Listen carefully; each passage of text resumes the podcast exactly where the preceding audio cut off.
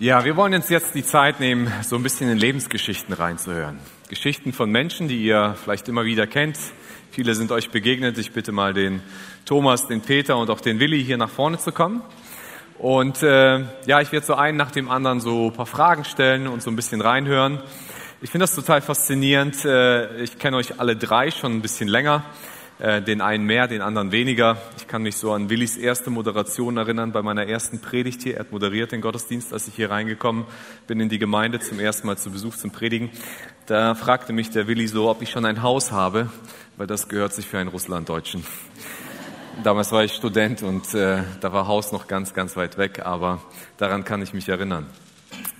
Ja, ähm, so ganz kurz, vielleicht stellt ihr euch jedes Mal, wenn, wenn, wenn ihr dran seid, kurz mit paar Worten vor, bevor ihr gleich auch in die erste Frage reingeht, damit die Leute ein bisschen wissen, wer, wer ihr seid. Nicht jeder kennt euch vielleicht persönlich. Thomas kennen wir aus dem Ordnerdienst, der steht immer wieder vorne. Aber ich glaube nicht, dass du die Zeit hattest, dich jedem persönlich mal kurz vorzustellen. Gib uns mal ein paar Worte zu dir selber. Ja, genau. Mein Name ist Thomas Peters. Ich bin jetzt seit sieben Jahren knapp hier in der Gemeinde. Und ja, meine Frau sitzt hier irgendwo und guckt mir zu. Und wir haben ja, zwei wunderbare Kinder. Der eine ist zehn, der eine sieben. Und ja, das so zu meinem Background. Danke dir, Thomas. Thomas, du bist, ähm, hast ja selbst gesagt, erst seit sieben Jahren ungefähr dabei. Du bist nicht ähm, so in einem christlichen, gläubigen Elternhaus groß geworden, sondern so Kirche kanntest du eher so traditionell und so weiter. Ähm, wie kam es, dass du so mit dem Glauben und mit Jesus in Berührung gekommen bist? Was hat sich da in deinem Leben ereignet? Was ist da passiert? Ja, das, das Ganze ging 2015 in etwa, ging das los. Da hatten sich meine Ex-Frau und ich getrennt. Und äh, ja, das war eine blöde Zeit. Ich bin dann nach St. August in Buisdorf zu meinen Eltern gezogen. Und äh, ja, so hatte sich das dann so nach und nach entwickelt. Wir hatten tolle Nachbarn, das waren Regina und Johanna, Penner, die dann bei uns dann direkt nebenan gewohnt haben. Ja, und die luden mich dann irgendwann mal das erste Mal hier zur Gemeinde ein. Das war ja, Ende 2015, Anfang 2016 vielleicht. Ja, und dann war ich hier und für, war, für mich war hier der Gottesdienst ganz anders, als man das früher kannte als Kind irgendwann mal, wenn man irgendwie, keine Ahnung, Orgelgeklimper gehört hat, keiner hat gesungen und das war ganz anders hier, als ich dann hier war und das hat mich dann so, ja, verzaubert, dass ich gesagt habe, boah, hier muss ich nochmal hinkommen. Und das war dann auch so die Zeit, wo ich dann regelmäßig Besucher war und ähm, dann hatte man auch mir erzählt, es gibt eine Jugend, da kann man auch hingehen, da kann man die auch nochmal besuchen. Dann habe ich die auch mal zwischendurch besucht. Und da habe ich dann den Severin kennengelernt. Den kennen wahrscheinlich auch einige hier aus der Gemeinde. Und der lud mich dann irgendwann mal zu einem Männerhauskreis ein. So, und dieser Männerhauskreis, der hat mich jetzt seit Jahren geprägt, weil ich gesagt habe, so, boah, das war so eine schöne Zeit. Die waren alle so herzlich, haben mir wirklich ja, viele Unterhaltungen, viel ja, beigebracht oder mir viel gezeigt. Ja, und so ging das halt so seinen Lauf und habe dann, wie gesagt, habe mich dann auch, habe dann auch gesagt, ich gehe zu dem Männerhauskreis regelmäßig hin, zu den Gottesdiensten auch schon. Und nach circa zwei Jahren oder so, da kam dann der Eduard hier irgendwann mal an einem Sommerfest auf mich zu und sagte, hey, hast du nicht Lust, auch noch einen Dienst hier in der Gemeinde zu vollrichten, zu sagen, hier hast du nicht Lust, am Ordner mitzumachen, als Ordner mitzumachen? Ja, und das fand ich dann damals ja ganz cool. Ich habe auch direkt Ja gesagt, ohne lange zu zögern. Das kam wie aus der Pistole geschossen.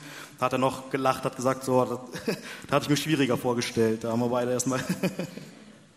ja, und so ging das dann, ja, jetzt auch nochmal ein Jahr, zwei. Und äh, ja, und immer wieder hat man dann darüber nachgedacht, so, das ist ja noch nicht das Ende. Man möchte ja auch irgendwie noch mehr und den nächsten Schritt und den nächsten Schritt. Ne, man hat ja auch immer mitbekommen, man muss sich taufen lassen, damit das Ganze, oder man sollte sich taufen lassen, um das Ganze wirklich äh, ja, öffentlich zu bekennen und das Ganze ja wirklich richtig zu machen. Und äh, ja, ich glaube 2019 war das dann, wo ich dann auf eine Männerfreizeit eingeladen worden bin, wo ich dann auf die Männerfreizeit gegangen bin. Und ich bin immer wieder so davor, habe ich gesagt, so, boah, ich will da unbedingt hin, ich will da unbedingt hin, aber ich möchte nicht alleine dahin, weil ich kenne noch nicht so viele und habe dann viel dafür gebetet, dass ich gesagt habe, so, ich möchte unbedingt, dass mein Papa mitkommt und mein Bruder vielleicht auch noch. Ich, ich lade die einfach ein. So, und mein Papa hat immer gesagt, nein, wir gehen da nicht hin, nein, wir gehen da nicht hin. Mein Bruder habe ich irgendwann mal dazu bekommen, da hat er gesagt, okay, ich komme mit. Und mein Papa als Sturkopf, nein, machen wir nicht. Ne, das gehört sich nicht. So, und ähm, ja, irgendwann zwei Wochen vor der, vor der Männerfreizeit kam der dann zu mir dann saßen wir alle zusammen am Tisch am Sonntag und haben ein bisschen gequatscht und na, was machen wir dann und was machen wir dann? Habe ich gesagt, ja, in zwei Wochen bin ich auf der Männerfreizeit. Ja, ich doch auch. Hat er mir dann gesagt, sage ich, wie du auch. Sagte, ja, meld mich an, ich komme mit. Und ich habe so viel dafür gebetet und er kam dann wirklich mit und wir hatten echt eine tolle Männerfreizeit und auf dieser Männerfreizeit habe ich dann gesagt, so, ich muss mich taufen lassen, ich möchte den nächsten Schritt gehen und dann habe ich mich auf der Männerfreizeit mit Viktor zusammengetan und habe gesagt, ich möchte mich taufen lassen. Ja, und dann habe ich mich 2016, äh, 2019 war das dann, oder müsste es gewesen sein, habe ich mich dann hier taufen lassen in der Gemeinde. Ähm, ja, das ist echt eine, eine coole Geschichte und eine Reise, die da passiert ist. Äh, wir waren damals immer wieder im Gespräch und ich fand das faszinierend und genial, wie du einfach so Schritt für Schritt gegangen bist. Du hast den Basiskurs mitgemacht, hast da sehr viel für dich mitgenommen und äh, äh, damals schon so, äh, damals war Elena noch deine Sekretärin in der Firma, wo du damals gearbeitet hast. Ähm, und ich weiß noch, da war das so, Du hast ihr teilweise dann per Telefon unterwegs gesagt, so was deine Aufgaben sind und was sie aufschreiben soll, damit du das nächstes Mal dann zum Glaubenskurs, Glaubensgrundkurs mitbringen kannst. Ja, genau. Das war eine richtig gute Zeit. Was, wie hat sich dein Alltag, dein Leben danach verändert? Ich meine, du kamst so aus einer Krise raus, bist du in diese Gemeinde reingekommen. Was, was ja. hat Jesus so in deinem Leben gemacht? Ja, genau. Also ich kam aus der einen Krise, dann hatte ich auch noch zwei, drei andere Krisen in der Vergangenheit, dann auch noch, die dazu kamen. Das war einmal wegen der Arbeit hatte was zu tun, erste Selbstständigkeit gescheitert, dann noch einmal angefangen. Das waren viele Sachen, die dann dazwischen kamen. Ja, und seitdem, wie gesagt, die Taufe dann da war, mich haben dann Verwandte, Onkel, Tanten angesprochen, gesagt, ja, du bist ja jetzt, äh, du bist ja jetzt einer von diesen Gläubigen, oder? Sag ich, ja, genau ja, aber das heißt, du trinkst dann auch kein Bier mehr mit mir oder wir dürfen nun dann nicht mehr, guckst du denn noch Fernseher? Also die haben wirklich sehr viel hinterfragt nach der Taufe und wo ich dann gesagt habe, nein, ich bin immer noch die gleiche Person, nur ein Upgrade. Ich habe gesagt, ich bin das Thomas 2.0 und dann haben die alle angefangen zu lachen und ähm, ja, ich habe denen halt erzählt, so ich bin immer noch der Mensch, wie ich bin, nur halt wirklich jetzt getauft und äh, ich lebe mein Leben jetzt mit Gott und da haben die erstmal gesagt so, oh cool, eigentlich äh, so, und dann haben wir dann viele intensive Gespräche geführt in der Zeit auch. Ne, ein Onkel rief mich irgendwann mal an und ähm, seine Frau war dann im Krankenhaus. Und dann rief er bei meinen Eltern an, weil er meine Nummer nicht hatte. Und dann ruft er mich an und sagt so, äh, Thomas hier, ähm, du glaubst ja an Gott und äh, du betest ja regelmäßig. Ich bin ganz allein zu Hause und meine Frau liegt im Krankenhaus. Kannst du nicht für mich und meine Frau beten? So, und das sind so Kleinigkeiten, wo ich dann gesagt habe, so, boah, eigentlich kann man ja allein in der Verwandtschaft, im Bekanntschaftskreis, wo man die Leute eh schon kennt, sehr viel machen und mit den Leuten reden und regelmäßig halt für sie beten. Mhm. So, das habe ich dann halt, wie gesagt, das kam halt so direkt der, genau. Und nach der Taufe war das dann auch so, ne, Gott führt mich immer weiter im Unternehmen. Ne, ich, hab, ich bin selber selbstständig, ich habe ein Unternehmen und der gibt mir halt wirklich, ja, gefühlt sehr viel geschenkt, würde ich mal so sagen. Ne, man betet dafür. Dann für ein Haus haben wir lange gebetet und dann kam das einfach, oder beziehungsweise haben wir noch nicht mehr viel gebetet, der hat es uns einfach geschenkt. Und äh, ja, so kamen dann halt viele Sachen, die ja einfach, seitdem ich halt wirklich mit Jesus gehe, ja, Sachen, die da passiert sind, die einfach nicht menschlich sind. Mhm. Ja, das ist einfach cool zu hören. Ich merke das, wie das bei dir mal wieder raussprudelt. Ich durfte ja dich und Ellen auch trauen. Ja, genau. Und das war für euch so ein Riesenanliegen, so dass auch da ein gutes, gutes Wort zu den Menschen durchkommt, dass das nicht nur einfach Deko ist, äh, sag ich mal, manchmal ist so der Pastor auf Hochzeiten mehr Dekoration als äh, Leute sich äh, inhaltlich was da wünschen. Aber bei euch war das absolut anders und ich kann mich noch erinnern, dass das kam auch ziemlich gut an, dass ihr das auf diese Art und Weise gemacht habt und so auch euren Glauben damit reingehauen habt. Du hast gesagt, du bist selbstständig. Ähm, ich habe das auch ein bisschen erlebt. Deine erste Selbstständigkeit, da gab es einen gewissen Crash und dann hast du von neu angefangen in der Garage deines Papas. Ja, genau. Ähm, und heute sieht es schon ganz anders aus. Nimm uns da mal ein bisschen mit rein. Was ist so gerade in den letzten Jahren bei dir passiert? Ja, genau. Also wir haben 2017 habe ich dann nochmal neu gegründet. Da haben wir das Ganze dann angefangen in der Garage von meinem Papa. Das war dann, so und hat uns geholfen dabei mit dem ganzen Aufbau. Ja, und dann kurze Zeit später, 2018, kam dann auch Elena dazu. Die ist dann halt auch bei mir, hat dann wieder bei mir angefangen. Im ja, 2018 Frühjahr kamen wir dann auch zusammen, sind dann ein Pärchen geworden, haben das Ganze dann erstmal zu zweit gestartet. Ja, anschließend haben wir das Ganze dann aufgebaut zu dritt. Mittlerweile sind wir auch ein paar mehr. Und da merkt man einfach so, man, ja, umso mehr man gibt, umso mehr kommt auch zurück. Ne, wir machen zum Beispiel, was ganz lustig ist, wir haben jetzt aktuell zwei Azubis bei uns. Und wir machen jeden Mittwoch haben wir so einen Pizzatag. So, und an diesem Pizzatag, das ist der einzige Tag, wo ich selber auch im Betrieb bin, vor Ort und wo wir uns dann zusammen hinsetzen. Und ich bete halt für, fürs Essen und auch für die Mitarbeiter und für die was am Anfang so, ja, okay, der Chef betet jetzt hier. Und ähm, ich glaube, mittlerweile finde ich das ganz cool, weil jeder erlebt ja irgendwas. Ne? Der eine hat jetzt einen Führerschein bestanden, der eine ist 18 geworden. Und die ganzen Schritte gehen wir wirklich Mittwoch für Mittwoch mit. Und da gehe ich halt auch gezielt und bete dann halt auch für die Mitarbeiter. Und das machen wir halt. Und das stärkt, glaube ich, auch so dieses Teamwork und äh, ja, einfach die Gemeinschaft auch im Unternehmen. Aber ihr macht auch Aktionen, zum Beispiel genau. mit einer Firma, die jetzt ehrenamtlich sind oder genau. gemeinnützig, ne? Ja, genau. Wir waren jetzt zum Beispiel, als das im Ahrtal passiert ist, dann haben wir uns einen Tag ausgesucht. Da habe ich gesagt, so, an dem Tag kommt alle bitte mit gammeligen Hosen, mit euren schlimmsten Schuhen, die ihr habt. Und dann machen wir einen Einsatz im Ahrtal, das haben wir dann gemacht. Dann habe ich quasi gesagt, so, ihr kriegt alle für den Einsatz, klar, den ganz normalen Lohn bezahlt, aber wir fahren alle zusammen auf die Baustelle und äh, haben dann Schlamm geschippt, haben gestemmt und haben dann solche Sachen gemacht haben auch dann, der Sascha Neudorf war da ja sehr stark, ich habe immer seinen Status verfolgt. Irgendwann mal war das dann so, dass er dann irgendwie Schaufeln gesucht hatte. Und ähm, da habe ich gesagt, so ganz ehrlich, wir als Unternehmer, wir kennen ja so einen großen Bereich, andere Unternehmen. So, und habe ich dann im Internet ein bisschen rausgeguckt, habe gesagt, ey, hier, die produzieren die Schaufeln, hier nicht weit von uns. Habe ich gesagt, so, da ruf jetzt an. Und dann habe ich da angerufen und habe gesagt, so, hier, wir brauchen 120 Schaufeln mit allem Schnickschnack, alles, was dazugehört. Sagt er, ja, was wollen Sie damit so viel? Sag ich, ja, es ist für einen Abteil, ist für einen guten Zweck. Ich äh, hole die ab, bezahle die sofort und dann kommt direkt dahin. Und das war so eine Woche, nachdem das Ganze da passiert ist. Genau. Für die Ukraine haben wir jetzt sehr viel gemacht. Elenas Papa hat auch eine Gemeinde in Holzwipper, beziehungsweise in, Main, äh, in Marienheide bei Gummersbach. So, und da haben wir auch äh, in Akkord wirklich Wohnräume geschaffen, haben da alles Mögliche aufgebaut. Und ja, da leben jetzt, ich glaube, knapp 20 Ukrainer, die bis jetzt noch da sind und sich da auch wohlfühlen. Und das machen wir dann halt alles so während der Arbeit dann immer wieder so Einsätze, wo es dann halt wirklich ja, ehrenamtliche Einsätze. Mhm. Und zugleich bist du ständig in der Gemeinde auch hier mit dabei, mit genau. anzupacken im Ordnerdienst, in praktischen Diensten und hilfst damit. Danke dir vielmals. Das ist echt genial und ich feiere das, dass es diese Geschichten gibt von Menschen, die ich glaube, vor acht Jahren hättest du dir so ein Leben nicht vorstellen können. Auf jeden Fall. Ne? Und äh, wie Gott dich in dem Ganzen führt und leitet. Vielen Dank dir.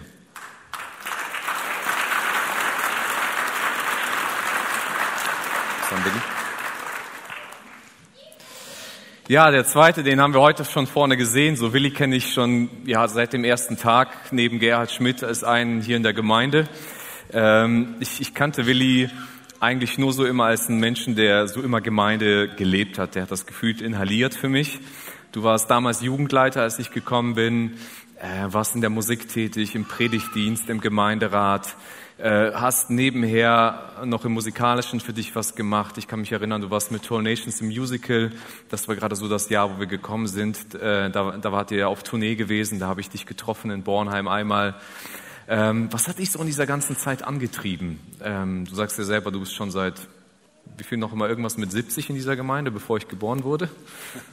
Ja, also diese Gemeinde gibt es, soweit ich weiß, seit 76. Genau. Johann muss mir da helfen, er weiß es auch.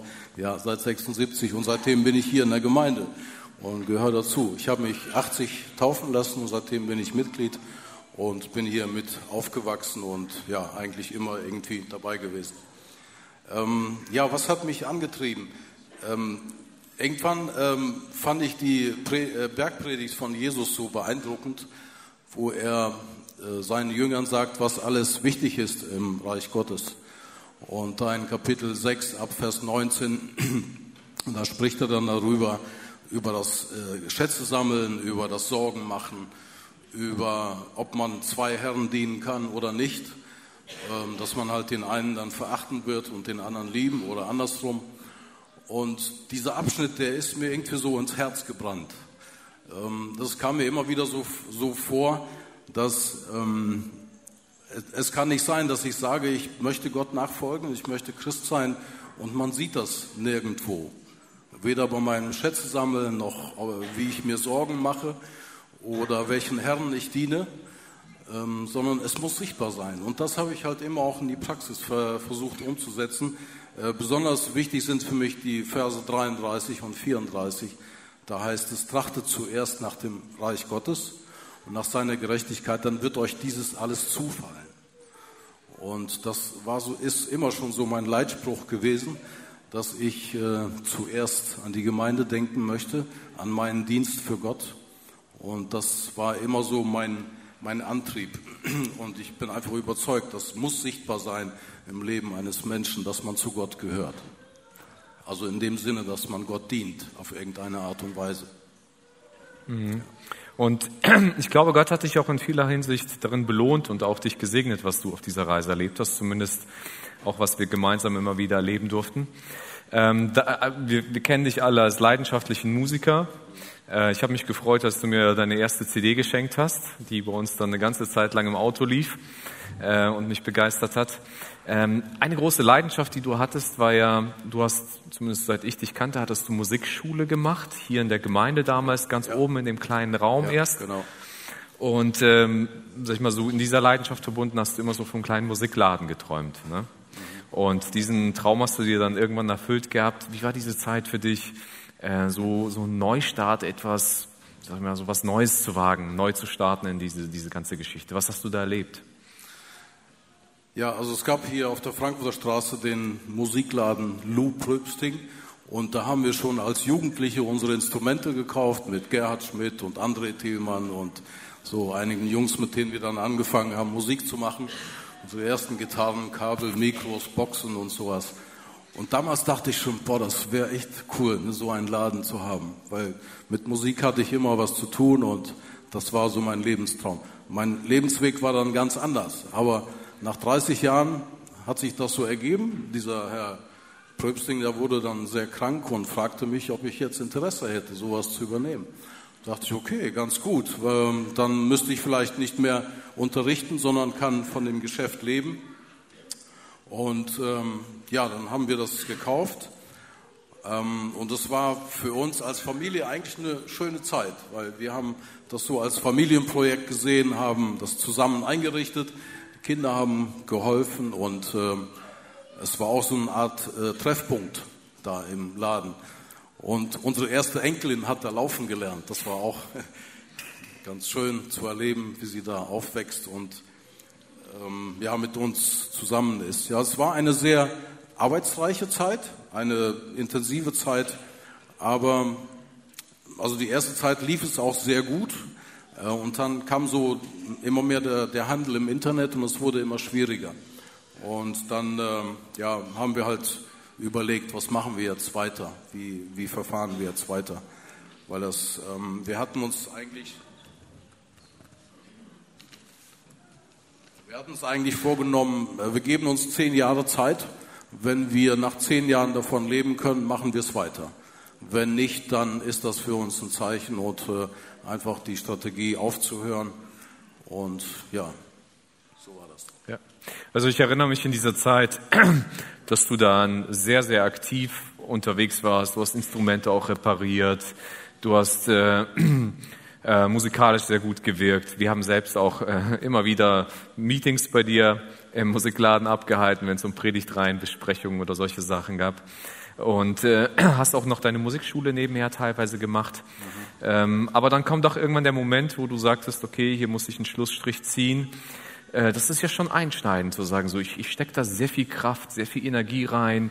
Ich glaube, da war wirklich viel Liebe drin, zumindest habe ich das bei dir so beobachtet, ja. äh, wie du da, äh, da reingesteckt hast. Und dann so auf einmal zu sagen, okay, jetzt ist irgendwann ein Punkt, ich, ich muss damit aufhören. Mhm. Das macht ja schon auch einen, mit einem etwas. So, wie, wie war diese Zeit für dich? Was hat das mit deinem Glauben gemacht? Wie hat sich das auch aus so dein Glaubensleben äh, ausgewirkt? Was kannst du uns da ein bisschen mitnehmen? Ja, vielleicht noch zu den Zielen etwas. Ja. Also als Unternehmer ist, hat man natürlich das Ziel, Gewinn zu machen, damit man davon leben kann. Aber für mich war das mehr. Ich war ja in dem Moment Unternehmer, aber auch Christ. Und ich wollte damit auch etwas bewirken in diese Richtung. Also irgendwie auf irgendeine Art und Weise Gott dienen. Und ähm, so hat, haben sich bei mir im Geschäft oft gute Gespräche entwickelt mit den Kunden. Ähm, manche haben sich sogar ausgeweint an der Theke. Und für mich war das so eine Art ja, Seelsorge an der Theke.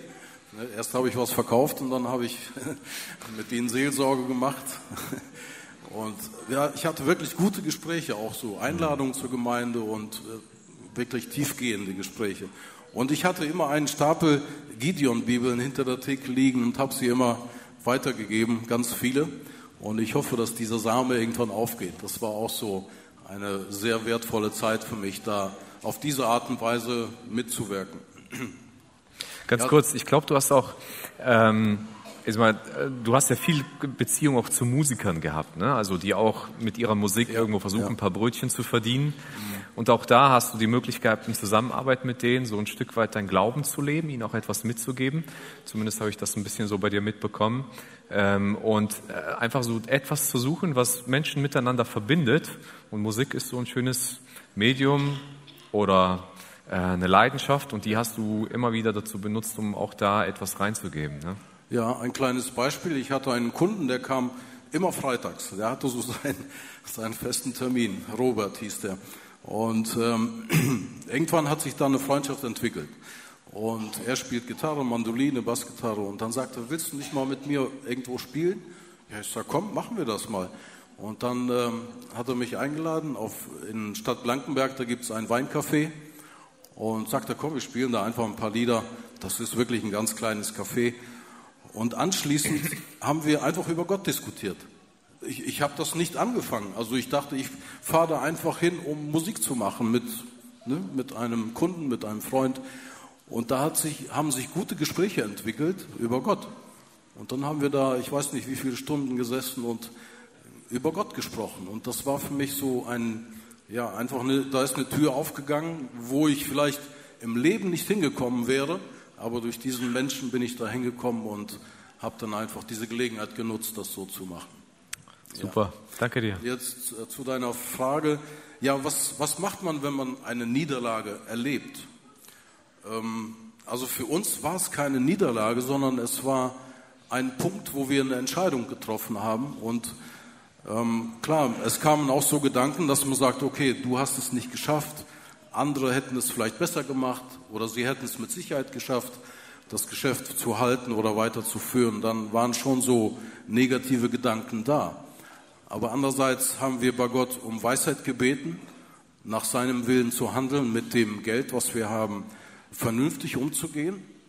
Und ähm, Gott hat uns einfach gezeigt, so jetzt ist der Zeitpunkt da, aufzuhören. Und das haben wir auch gemacht. Und dann haben wir den Ausverkauf gestartet und wir haben gestaunt, wie gut alles verkauft wurde. Also viel besser, als wir gedacht haben.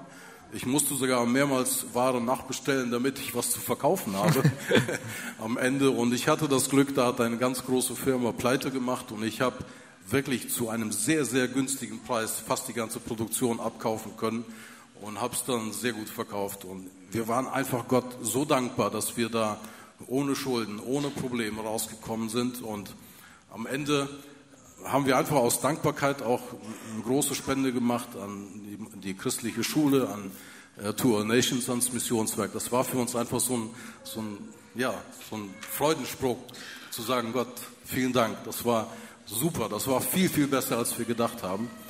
Und wir denken einfach an diese Zeit, auch wenn sie auf den ersten Blick negativ ausgegangen ist, blicken Nelly und ich sehr dankbar zurück. Es war für uns eine sehr erlebnisreiche Zeit, viele Menschen kennengelernt und viel erlebt.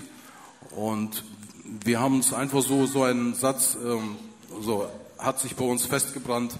Wer Gott vertraut, hat auf den ersten Blick äh, nicht immer Erfolg, aber wer Gott vertraut, ist immer auf dem richtigen Weg. Mhm. Und das, auch wenn es so scheint, dass wir verloren haben, so sieht es ja aus, aber für uns war das kein Verlust, sondern ein, ein Gewinn an Erfahrung, an die gute Zeit mit Familie und mit anderen Menschen. Mhm. Danke dir vielmals. Also wenn ich so deine Geschichte höre, dann ist das für mich immer so die Josefsgeschichte. Äh, wenn man die Josefsgeschichte anguckt, das ist ein junger Mann, der von seinen Brüdern in die Sklaverei verkauft wird. Und äh, dann landet er bei einem ägyptischen Herrn, äh, wo er sich hocharbeitet und dann von der Frau hintergangen wird von ihm und dann ins Gefängnis geworfen wird. Und im Gefängnis arbeitet er sich wieder ein Stück weit hoch und dann dort wird er vergessen. Und man hat das Gefühl, wenn man das bis zu diesem Punkt anguckt, dann ist es eine, eine Geschichte des Versagens. Aber wenn das Ende anguckt, dann merkt man, wie das immer Stationen waren, die ihn zum nächsten Station weitergebracht haben, bis er dann irgendwann mal der zweitmächtigste Mann in Ägypten gewesen ist. Und ich glaube, das ist teilweise in unserem Leben auch so. Nicht alles, was wie ein Scheitern aussieht, ist eins, wenn wir mit Gott zusammengehen. Und ich finde, das ist etwas Schönes, was du beschreibst und gerade auch auf zurückgehend auf Matthäus 6, 33. ähm, zu sagen, wer nach Gottes Reich trachtet und nach seiner Gerechtigkeit, dem wird Gott das geben, was er braucht. Das ist nicht immer der Erfolg, den wir uns wünschen oder das Ganze, aber er wird uns immer das geben, was wir brauchen. Und ich danke dir, dass du einfach diese Geschichte mit uns teilst. Gott geht mit dir mit. Äh, dein Musik, äh, die, die, den Musikunterricht, den hast du immer noch. Ja, ne? Mach ich weiter. Ja, davon lebe ich jetzt. Ja. Genau. Also das heißt hier kurze Werbung für alle Nachwuchsmusiker in der Gemeinde. Ähm, da sind einige definitiv aus der Gemeinde schon bei dir durchgegangen und das ist auch etwas Schönes. Danke dir, Willi, dass du uns da reingenommen hast.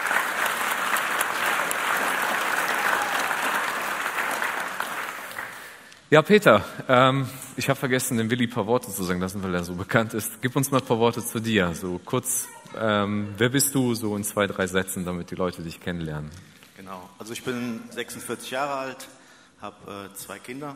Ähm, mein Sohn Elias ist 20, meine Tochter Selima ist 17 und gehe hier auch schon seit vielen, vielen Jahren in die Gemeinde, eigentlich von Anfang an. Und äh, meine Tochter wurde dieses Jahr getauft, was mich auch sehr gefreut hat. Mhm gehe arbeiten. Ähm, wie ich gleich erzählen werde, bin ich verwitwet. Und ja, ähm, bestreite so meinen Alltag. Genau. Ja, danke dir, Peter. Äh, ja, ich kenne Peter auch schon so im Prinzip von ziemlich Anfang dabei. Wir hatten mal so ein Gemeindegründungsprojekt laufen, da warst du auch mit so federführend beteiligt im Leitungsteam der ganzen Geschichte gewesen. Äh, sehr aktiv in vielen Punkten. Und ja, du hast eine bewegte Lebensgeschichte vor, ja, bald sind es fünf Jahre ist seine Frau Elna mit Anfang 40 verstorben. Und das ist natürlich ein einschneidendes Erlebnis. Zwei Kinder zu Hause, die Frau ist nicht mehr da, eine lange Krankheitsgeschichte, die ihr zusammen mitgemacht habt. Ähm, wie, hast, wie hast du das für dich erlebt? Was hat das mit deiner Gottesbeziehung gemacht? Das ist ja schon etwas, wo man auch dran Schiffbruch erleiden kann. Ähm, und gerade auch so die Zeit danach. Was, was ist bei dir da so vorgegangen? Also anfangs war es natürlich eine wahnsinnige Erschütterung. Ähm, haben wir uns so nie vorstellen können, dass sowas in unserem Leben passiert. Ähm, ich kann mich noch gut an den Moment erinnern, als Elna mich angerufen hat und von der Diagnose erfahren hat. Es war ein ganz normaler Wochentag. Und äh, dann bekommt man sowas am Telefon gesagt und weiß erstmal gar nichts damit anzufangen. Ähm, es ist so, als wenn einem der Boden so unter den Füßen weggerissen wird oder man so einen Schlag in die Magengrube bekommt und auf einmal dreht sich alles und man weiß gar nicht, was, was los ist. Und trotzdem, ja, äh, versucht man dann im Alltag irgendwie weiter zu funktionieren. Kinder müssen weiter in die Schule gehen und das, das was dann noch kam an Therapien und so weiter, muss, muss dann alles in Angriff genommen werden. Und ähm, ja, also diese Zeit, viele sagen, ich habe in dem Moment einen tiefen Frieden verspürt. Ich kann das, in diesem Moment kann ich das nicht behaupten, es war eher, eher umgekehrt. Ähm, viele Ängste, Sorgen, ähm, was da so kommt, was da auf, so auf uns zukommt. Das kam dann später in anderen Momenten, wo wir das auch so erfahren durften. Aber in dem Moment war es erstmal eine Schockdiagnose. Ja, ähm, was hat es mit meiner Gottesbeziehung gemacht? Ähm, ich kann sagen, ich habe immer an Gott geglaubt. Also immer so, also Gott gibt es, Jesus gibt es, das war für mich ganz klar, damit bin ich aufgewachsen. Womit ich immer so ein bisschen Schwierigkeiten hatte, was ich aber auch gar nicht so gemerkt habe, das war eher im Unterbewusstsein. Ich glaube an einen Gott, aber vertraue ich diesem Gott auch? Und das ist ein, ein großer Unterschied. Ich kann an alles Mögliche glauben, aber jemandem zu vertrauen, das ist ein ganz anderer Schritt. Und, äh, und das war vielleicht rückblickend so meine Reise, mein Weg, mein Prozess, zu sagen, okay, Gott, ich habe an dich geglaubt und in gewisser Weise natürlich auch vertraut, aber ich habe gefühlt in den letzten fünf Jahren da ähm, noch ein paar Meter zurückgelegt und, und durfte sehen, dass ich Gott wirklich vertrauen kann. Also, dass ich das im Leben erlebt habe, dass er treu ist, dass er zur Seite steht, dass er da ist, dass er zu seinem Wort steht, auch wenn sich das in vielen Momenten überhaupt nicht so angefühlt hat. Eher, eher Dunkelheit zu spüren war und manchmal auch Ängste. Aber ähm, trotzdem hat er sich immer wieder gezeigt und, und sogar in der Vorbereitung. Ich habe zwei wesentliche Dinge erlebt. Das war noch lang bevor Elna erkrankt ist. Ähm, habe ich eine Predigt zu Hause gehört und äh, von Bill Heibels zu der damaligen Zeit. Und ich habe ich hab dieser Predigt zugehört und er hat ein, ein, über ein Wort gesprochen, das ich wahrscheinlich schon als Christ viele, viele Male gehört habe. Und das war das Wort Vertrauen. Und das war so ein Wort, das ist mir in dem Moment ähm, so tief ins Herz gegangen, ähm, dass ich, dass ich, ich musste die Predigt beenden und bin dann in mein Zimmer und ähm, ja, habe dann einmal gespürt, wie, wie stark Gott zu mir geredet hat durch dieses eine Wort. Und ich habe nicht verstanden, warum, also was soll dieses Wort mir bedeuten, was soll es mir sagen.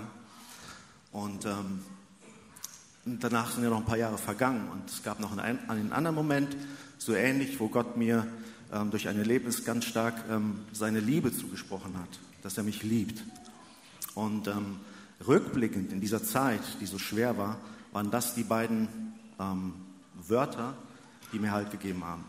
So, ich kann Gott vertrauen und er liebt mich. So. Mhm. Danke dir. Und mehr muss ja. ich nicht wissen für ja. diese Zeit. Er ist da, ich kann ihm vertrauen, er liebt mich. Und, und ich finde, das ist echt etwas Gravierendes, was ich auch immer wieder festgestellt habe. Wir, wir bringen oft so diese, den Glauben an Gott manchmal so seziert hin, zu sagen, so ich glaube, dass es einen Gott gibt, ich glaube dem meisten, was er gesagt hat, aber das, das griechische Wort für Glauben wird auch genauso mit Vertrauen übersetzt. Und wenn Jesus eigentlich Menschen zum Glauben eingeladen hat, dann hat er eigentlich gesagt, vertrau mir. Und Vertrauen ist ja gerade so die Kunst, wenn es einem gut geht, ist Vertrauen ja relativ einfach.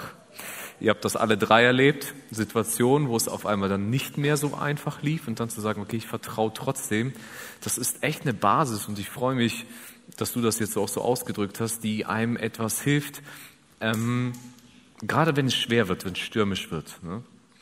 Und zugleich auch das Vertrauen irgendwo schon vorher aufgebaut zu haben im gewissen Sinne und dann weiterzugehen, das freut mich total. Das macht natürlich einem auch etwas mit einem selber, mit dem Charakter. Ne? Also wenn man so eine Zeit durchgeht, das geht ja nicht unberührt an einen vorbei. Wo hast du Gott oder den Heiligen Geist erlebt, wie er an dir gewirkt hat, was, was vielleicht so in dir vorgegangen ist oder passiert ist? Ähm, also ich habe mich in der Zeit so sehr stark mit der Frage beschäftigt, worum geht es eigentlich im Leben? Gerade so die letzten Wochen und Monate als Elna mehr oder weniger im Sterben lag und man so den Tod an einem Menschen, den Prozess so erkennt, von einem schönen Menschen hin zu einem ja, sterbenden Menschen, so das, was wir vielleicht in unserem Alter in den nächsten 30, 40 Jahren vor uns haben, das in einem Zeitraffer von einigen wenigen Monaten zu sehen. Ähm, das macht was mit einem und ich habe mich dann ganz intensiv damit beschäftigt, so für mich persönlich, ähm, worum geht es eigentlich im Leben? Also was, was ist eigentlich der Kern, was ist, was ist wirklich wichtig?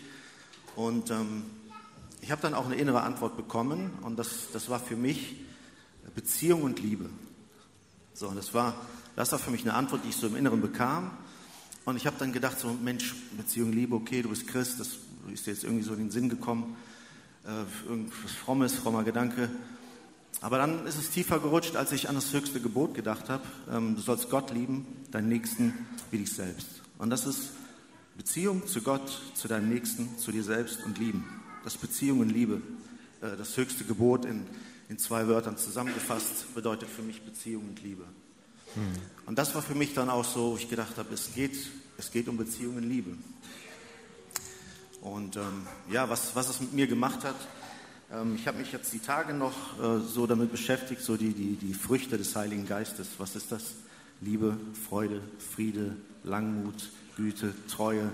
All diese Eigenschaften bekommen für mich eine größere Bedeutung. Ich sehe meine Schwächen teilweise in einigen Punkten, wo ich sage, boah, da muss ich noch viel lernen.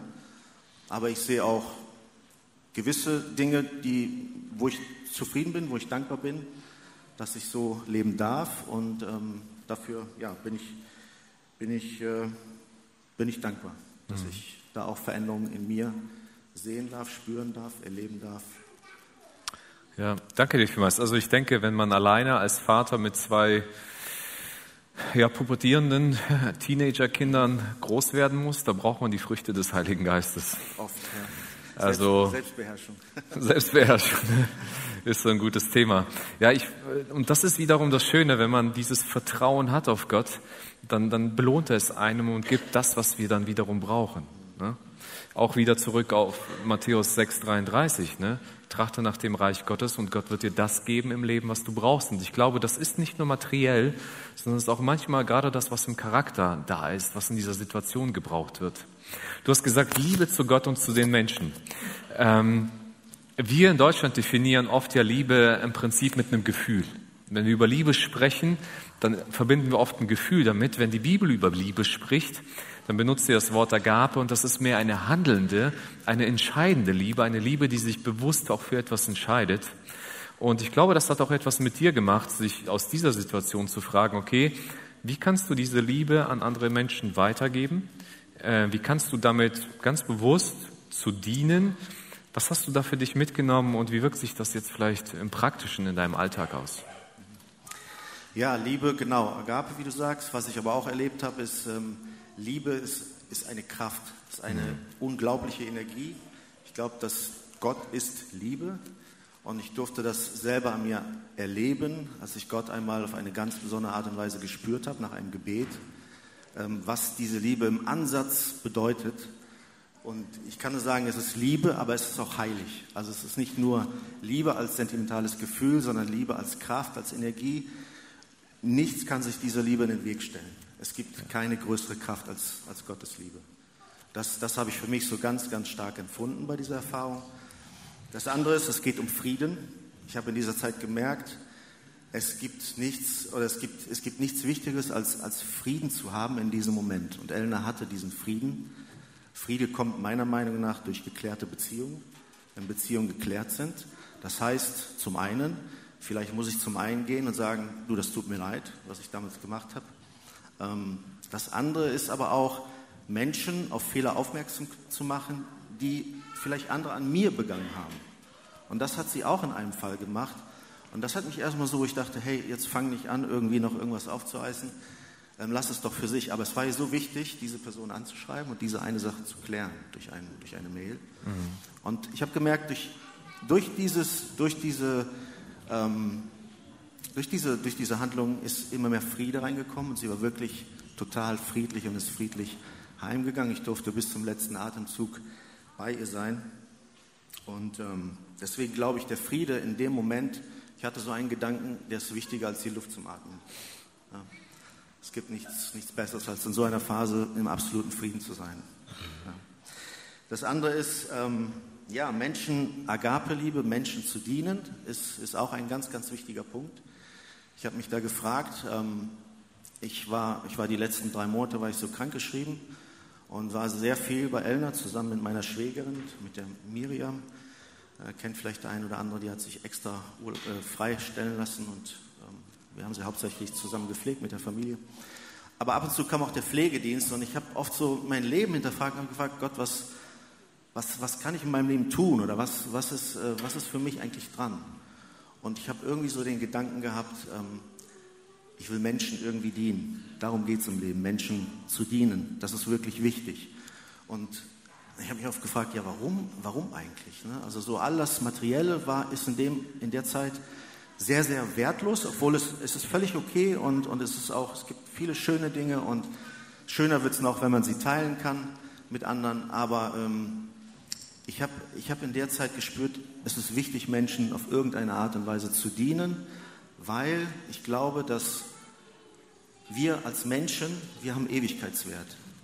Und das ist, das ist wirklich das, was zählt. Also ich will mich ja nicht in irgendwas investieren, was nur von bedingter Zeit wichtig ist, sondern am liebsten in etwas, was für die Ewigkeit von Bedeutung ist. Und ich glaube, das sind eigentlich nur Menschen. Sonst fällt mir nichts anderes ein, so wirklich. Deswegen glaube ich, in irgendeiner Form Menschen zu dienen, ist eine sehr, sehr, sehr, sehr gute Investition. Und äh, ganz, ganz wichtig für unser Leben, glaube ich. Es gehört dazu. Und ich habe mich dann oft gefragt, ja, was kann ich hier machen? Kann ich irgendwie eine Umschulung machen, irgendeinen ganz neuen Beruf? Vielleicht, ich habe die, die Krankenpfleger waren ja da und ich habe die oft beneidet. Ich habe gedacht, boah, die machen genau das Richtige, die dienen Menschen auf, auf ihre Art und Weise. Wusste aber für mich so, das wird sehr schwierig oder kaum möglich. Irgendwann habe ich dann, ähm, nachdem Eltern dann verstorben ist, davon erfahren, dass es ein Ehrenamt gibt. Lebens- und Sterbebegleiter ist das. Und äh, dass dazu auch eine Ausbildung gehört. Und dann habe ich da ein Gespräch angenommen oder ein Bewerbungsgespräch gehabt und habe mich da vorgestellt. Und irgendwie kam dann eins zum anderen. Ich habe den Kurs gemacht und äh, der hat etwas länger gedauert durch Corona, aber jetzt seit einem Jahr mache ich das. Und ich für mich fühle mich dort am absolut richtigen Platz für diese Zeit. Und das ist meine Art, wie ich, wie ich Gott einfach äh, dienen möchte an anderen Menschen. Mhm. Also richtiger Platz ist, du bist auf der Palliativstation in Troisdorf ja, als ehrenamtlicher genau. Sterbehelferbegleiter. Genau. Ja, äh, finde ich total faszinierend, dass ich das gehört habe. Wow, ein Mensch, der aus so viel Leid rauskommt, setzt sich mit so viel Leid auseinander und setzt sich ganz bewusst da rein. Ich, als ich das äh, gehört habe, dass du das machst, ist mir sofort eingefallen in 2. Korinther Kapitel 1, da heißt es, denn wir haben einen Gott, der ist unser Tröster, der uns zu trösten vermag in jeder Situation, damit wir fähig sind, andere zu trösten. Und das ist das so, wo ich denke, wir erleben die unglaublichsten Dinge manchmal und dann gibt uns Gott die Fähigkeit und die Kraft, aus dem, was wir erlebt haben, es zum Segen zu benutzen und anderen darin etwas mitzugeben. Das ist einfach nur. Das darf ich sehr oft erleben und dafür bin ich, bin ich einfach sehr, sehr dankbar zu sehen, wie Gott an Menschen wirkt, wie er ihre Herzen berührt in dieser Zeit, in diesem Moment. Und ähm, da entstehen sehr, sehr, sehr, sehr viele schöne Begegnungen, Gespräche und mhm. ja. Danke dir. So, ich fasse das mal alles zusammen, wenn ich so, äh, also das ist ja die erste, im zweiten Gottesdienst weiß ich jetzt ein bisschen mehr, das ist jetzt der erste Gottesdienst. Ein bisschen kannte ich eure Geschichten schon. Aber wenn ich das so für mich zusammenfasse, dann denke ich, ist das nicht wundervoll zu wissen, dass es einen Gott gibt, dem ich 100% vertrauen kann?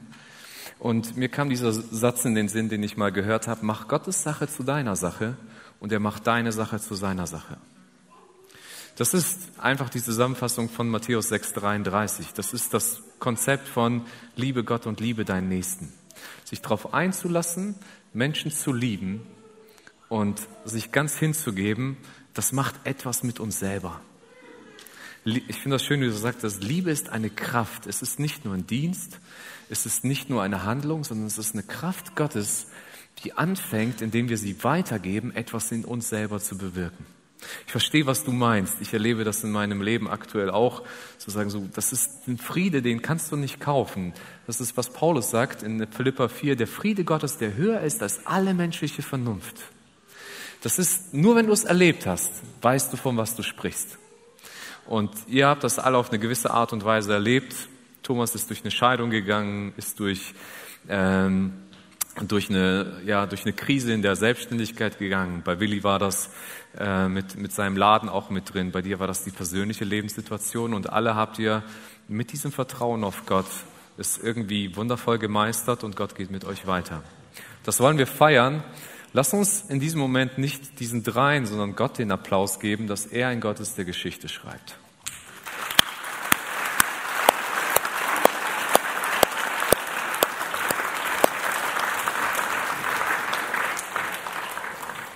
Ich würde gern einfach dieses Gespräch mit einem Gebet abrunden. Wir bleiben dazu sitzen und dann hören wir noch oder singen wir das letzte Lied und kommen dann zum Ende des Gottesdienstes. Vater, ich danke dir, dass du in diese Welt, die zerbrochen, kaputt ist, hineingekommen bist, indem du deinen Sohn Jesus Christus gesandt hast. Er hat sich der dieser Zerbrochenheit dieser Welt gestellt, mit all den Verletzungen, die darin passieren können, mit all dem, was da auch an ja, Versagen, Scheitern oder Dingen passieren kann, die, die irgendwo uns zerstören können.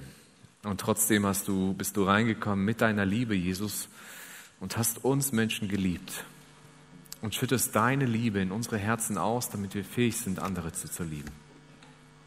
Aber was du von dir uns wünschst, unser Ausdruck der Liebe ist unser tiefstes Vertrauen in all unseren Lebenslagen. Dich an erste Stelle zu stellen und zu wissen, dass wir geliebt sind von dir. Und aus diesem Handeln motivierst du uns und leitest uns, unser Leben zu gestalten. Und wenn wir uns ganz darauf einlassen, unser Leben ganz dir zu geben, so schreibst du Geschichte mit uns in unserem persönlichen Lebenssituation und dafür danke ich dir. Danke dir für Thomas, danke dir für Peter und für Willi, mit denen du deine Geschichte schreibst und schreibst sie auch weiter mit ihnen. Aber ich freue mich auch über viele, die hier sitzen und die dich in ihrem Herzen haben, dass du deine Geschichte mit ihnen schreibst. Und ich wünsche mir für diejenigen, die vielleicht irgendwo sich mit dem Glauben an dich zufrieden geben, aber wo sie, du noch nicht ihre Priorität besitzt, ihre Aufmerksamkeit besitzt, wo du noch nicht ihr Vertrauen ganz besitzt, dass sie sich wagen, diesen Schritt zu gehen. Denn ich glaube, es ist das Beste, was einem Menschen passieren kann. Und du wirst uns durch jede Situation, egal was uns begegnen mag, in dieser Welt durchführen. Und wir sind Gewinner, weil du uns zu diesen gemacht hast. Danke dir dafür. Dich ehren wir und loben dich. Amen.